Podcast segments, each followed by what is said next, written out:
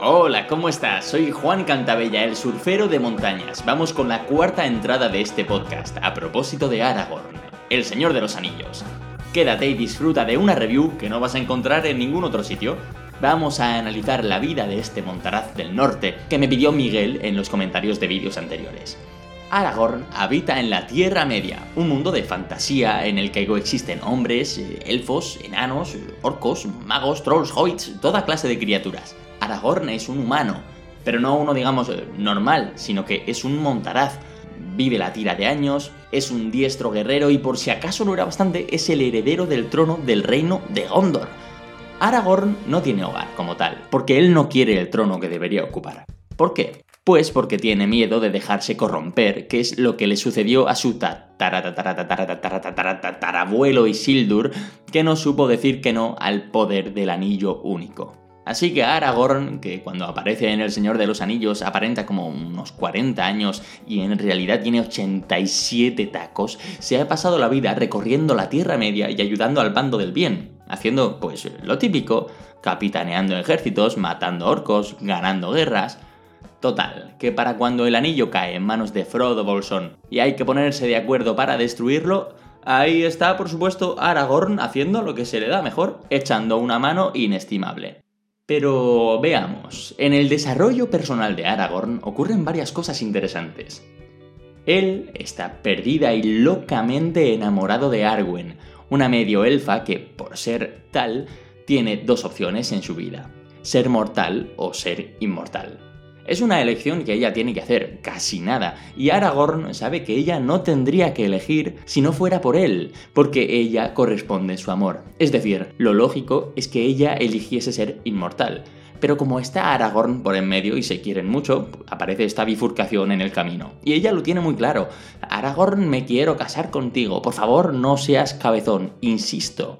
Y ahí es cuando Aragorn tiene el dilema creado. Si me caso con ella, la estoy condenando a morir. Y no es justo para ella porque podría vivir para siempre con su familia, su gente, en una tierra en la que siempre hay paz. Así que, ¿qué coño hago? ¿Qué, qué hago yo? Pues buenísima pregunta. Pero mira, aquí el psicólogo Adler, que no tiene nada que ver con el mundo de la Tierra Media, le plantearía una cuestión aparte. Le diría, Aragorn, ¿de quién es la tarea? De hecho, querido oyente, te lanzo a ti la pregunta. ¿De quién es la tarea? ¿Decide Aragorn o decide Arwen? Hay un momento en la película en la que Arwen declara, dárselo a quien quiero es mi privilegio. Ella, con la paciencia que caracteriza a los elfos de esta saga, pretende hacerle entender que no es él quien decide. Y ojo, lo quiero dejar claro, este no es un mensaje de empoderamiento, más bien es en la línea de la psicología adleriana, una llamada de atención para que nos demos cuenta de que la mayor fuente de problemas de nuestro día a día viene de no dejar que el otro haga su tarea. Y lo curioso es que Aragorn es experto en responder a esta pregunta. Por ejemplo, él no pide que los demás confíen en él. Es tarea del otro decidir si confía o no en Aragorn. Así que lo que hace es mostrarse como una persona de confianza y decir, eh, Frodo, que yo estoy aquí para ayudarte. Si quieres, confía en mí, pero con libertad. Oyendo en el caso opuesto. Él entiende perfectamente que la decisión de reclamar el trono de Gondor es suya.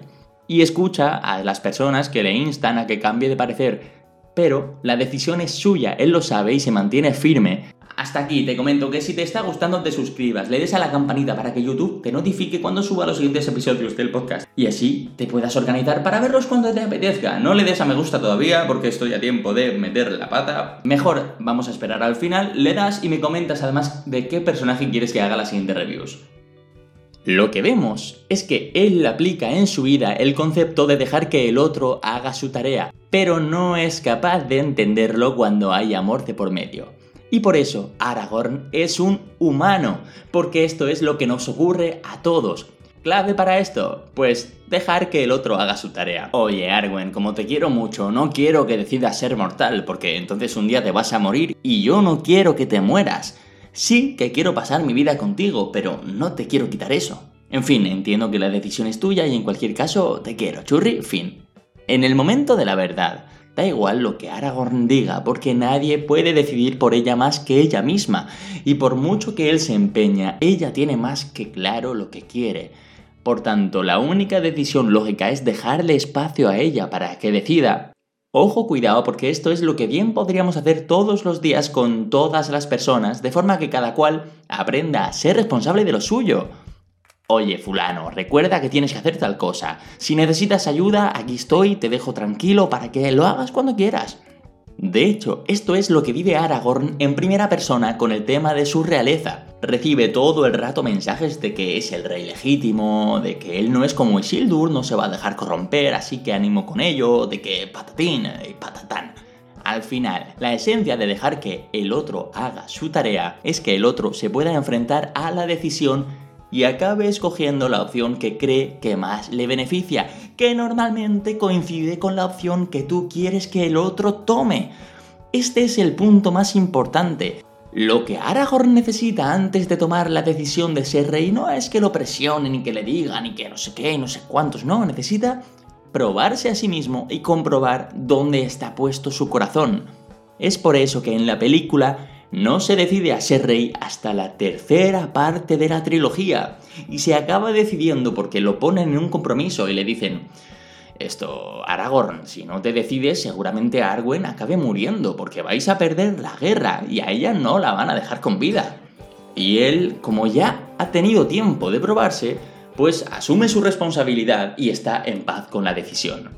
Entonces, tenemos un Aragorn que se pasa la vida rehuyendo de su propósito, digamos, profesional, salvando las distancias con este mundo de fantasía, y lo hace por miedo a no dar la talla. Y esto lleva haciéndolo muchísimos años, ya hemos dicho que tiene 87 años en este punto de la historia. ¿Qué es lo que hace que Aragorn empiece el proceso de autodescubrimiento necesario para saber al final qué decisión va a tomar? Encontramos que el detonante es la guerra que estalla en la Tierra Media. Aragorn, como muchos de nosotros, tiene una decisión que tomar, pero es algo tan complejo y en realidad no es necesario que se tome una decisión pronto que lo deja pasar. Lo deja pasar y permite que esta sensación de duda eterna llene sus sueños por la noche y lo tenga siempre alerta. Vamos, acaba sucediendo que llena su estado de ánimo y acaba por tener una vida triste, porque Aragorn es un hombre tristón, apenas lo vemos sonreír, y es normal, carga una presión muy fuerte, una presión de cojones, y pasa que un día la vida hace un quiebre inesperado y tiene que tomar la decisión de forma un poco precipitada. Porque, querido oyente, te pregunto, ¿qué hubiera pasado en El Señor de los Anillos si desde el segundo uno Aragorn hubiera sido rey de Gondor? Porque resulta que el gobernador de Gondor al comienzo de la trilogía, para variar, es un egoísta que va por su cuenta. Imagina que Aragorn se hubiera puesto a prueba y hubiese encontrado esta motivación para reclamar el trono mucho antes de la Guerra del Anillo. Supón lo que habría sido la guerra si los hombres hubiesen estado desde el primer momento unidos y enfocados. Me imagino que no hubiera sido una trilogía tan chachi porque hubiera sido cortísima Así que, sí, que cada uno se ocupe de su tarea y que lo haga a su tiempo. Y mientras tanto, los demás solo podemos suspirar y tener paciencia. En el caso de Aragorn, resulta que nos cae tan bien, tan majo y es tan todas las cosas buenas que puede tener una persona que esta reflexión queda como un, bueno, un pequeño defecto del personaje. Como colofón. Seamos honestos, seamos generosos, confiables, valientes, fuertes e inteligentes como Aragorn y de paso, preguntémonos si hay alguna decisión que deberíamos tomar y estamos posponiendo. Y hasta aquí este análisis de personaje a través del propósito. Ahora sí, dale a like y compártelo con tu amigo que se sabe todos los diálogos de la peli. Suscríbete si no lo has hecho ya, dale a la campanita.